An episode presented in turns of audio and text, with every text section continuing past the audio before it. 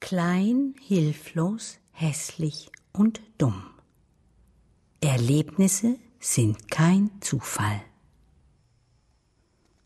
Lohnt es sich, einfach nur dahin zu leben, ohne Fragen zu stellen, ohne innezuhalten, um nachzusinnen? Fragen sind der notwendige Anfang, wenn es darum geht, sich selbst und seinen Weg, die Erfahrungen und Begegnungen, das große Ganze, in das wir eingebettet sind, besser zu verstehen. In diesem Hörbuch beschreibe ich meinen ganz persönlichen Weg. Einen Weg, der es mir ermöglichte, mich von schmerzhaften Erfahrungen meiner Kindheit zu lösen und innerlich Frieden, Freiheit und Glück zu finden. Es ist ein Weg, der mich dahin führte, das, was ich für mich selbst als heilsam erkannte, durch meine Arbeit auch anderen zu vermitteln. Bewusst habe ich weder Personen noch Orte und Namen meiner näheren Umgebung erwähnt und mich auf die Schilderung einiger weniger wesentlicher Wendepunkte in meinem Leben beschränkt. Die Antworten, die ich auf meinem Lebensweg gefunden habe, erheben keinen Anspruch auf Wissenschaftlichkeit. Sie sind vielmehr eine Anregung, um ihren eigenen Weg ihre Suche nach Wahrheit zu beginnen oder fortzusetzen.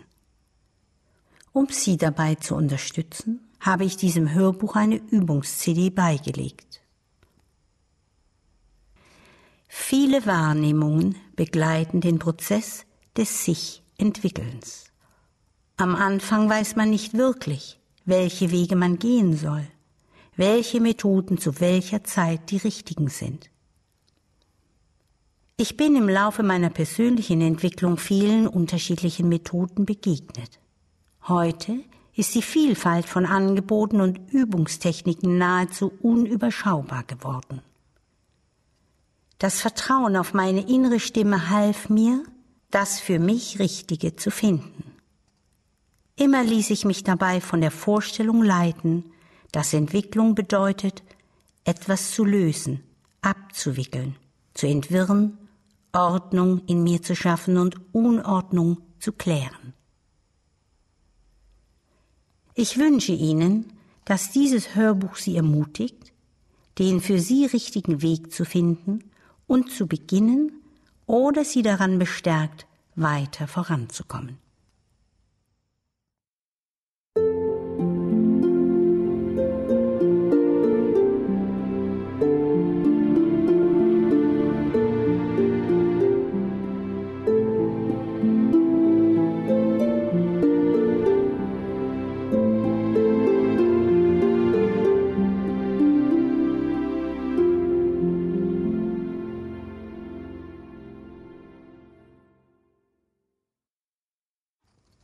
Was soll nur aus mir werden? Erinnerungen an meine Kindheit auf dem Land. Die Welt, in der ich als Kind lebte, war eine kleine Welt. Ich lebte mit meiner Großmutter auf einem kleinen Bauernhof im Badischen. Ich hatte einen staatlichen Vormund, eine Frau, die mich von Zeit zu Zeit besuchte, solange ich ein Kind war, und so glaubte ich, meine Eltern seien tot. Tag ein, Tag aus arbeitete meine Großmutter auf dem Hof, den sie nach dem frühen Tod meines Großvaters alleine führte. Ich spürte früh die Last, die sie zu tragen hatte, und ich versuchte, ihr so viel wie möglich zu helfen. Im Garten pflückte ich Petersilie, sammelte in der Scheune die Hühnereier ein und übernahm die kleineren Einkäufe im Krämerladen. Meine Großmutter freute sich, wenn ich ihr bei der Arbeit zur Hand ging, und sie lobte mich dafür. Ich mochte weich gekochte Eier, und wenn meine Großmutter für die Schweine Kartoffeln kochte, dann gab sie oft ein rohes Ei mit in den Topf. Ich lernte bald, das Ei mit einem großen Löffel herauszuholen ohne mich am heißen Kartoffelwasser zu verbrühen, und genoss das köstliche Essen wie ein wunderbares Geschenk. Als ich vier Jahre alt war, musste ich in den Kindergarten. Der Weg war weit und für mich ein einziges Grauen. Hohe Zäune, gesäumt mit Windenblumen, schmale Pfade, die sich endlos lange hinzogen. Die Schnecken waren im Morgentau noch an den Blättern zu sehen, und die blauen und weißen Trompetenblumen waren geschlossen. Manchmal waren die Regenpfützen so groß, dass ich nicht darüber hinwegspringen konnte. Es war früher Morgen und mir war kalt. Endlich angekommen, wäre ich am liebsten sofort wieder umgekehrt und nach Hause gelaufen.